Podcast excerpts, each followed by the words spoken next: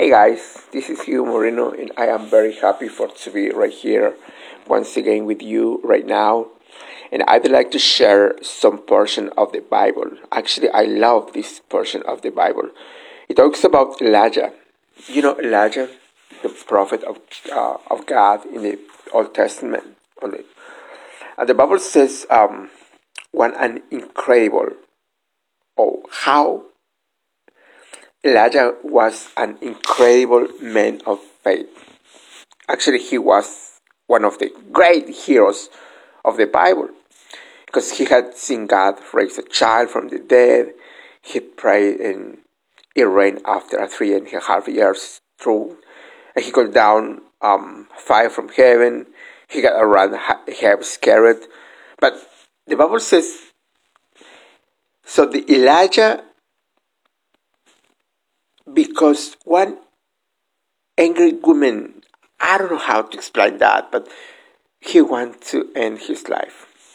He was depressed. He was discouraged, not waiting to go on, and he fell asleep. And the Bible says was he was sleeping, an angel appeared and woke him up.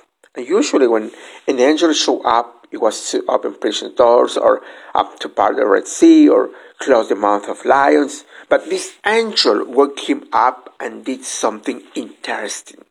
He said, Hey, Elijah, get up and eat. And Elijah looked up and saw bread baking over hot coals and a jar of water. And he ate the bread and drank the water, then went back to sleep. And a little later, an angel came back, woke him up again, and said the same thing Get up and eat. And Elijah ate and drank some more. And the Bible says the strangest, but this food, he traveled 40 days to his next, to his next assignment. His whole attitude had changed. Now, and I love that. Now, why was Elijah depressed? Was he discouraged and not waiting to go on? You know why? Because he was tired. He was hungry. He was worn out and he needs some sleep. And you know, sometimes when we, we are weary, it's not about a spiritual problem, it's a physical problem.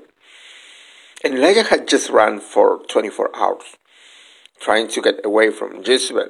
He didn't need a miracle, he just needs some rest. Oh, yeah. Let me tell you this one more time.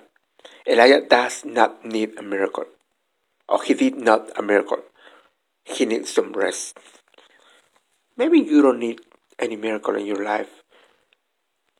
Maybe you need some rest. You know what I mean? Elijah just need a good meal. And the angel didn't touch him and say, Hey, Elijah, be healed from your weariness. Be free from that depression. Now, He said, Eat this food and drink this water. He was saying, take care of yourself, get back in balance. You know, too, often we're fighting battles in our mind. We discourage and have no passion, not because of the enemy, but because of how poorly we are taking care of ourselves. You know, you are a three parts being spiritual, physical, and emotional. You have to, you have to take care of each one. You can pray for 24 hours a day, but you're not going to feel well physically. Your body needs to be careful.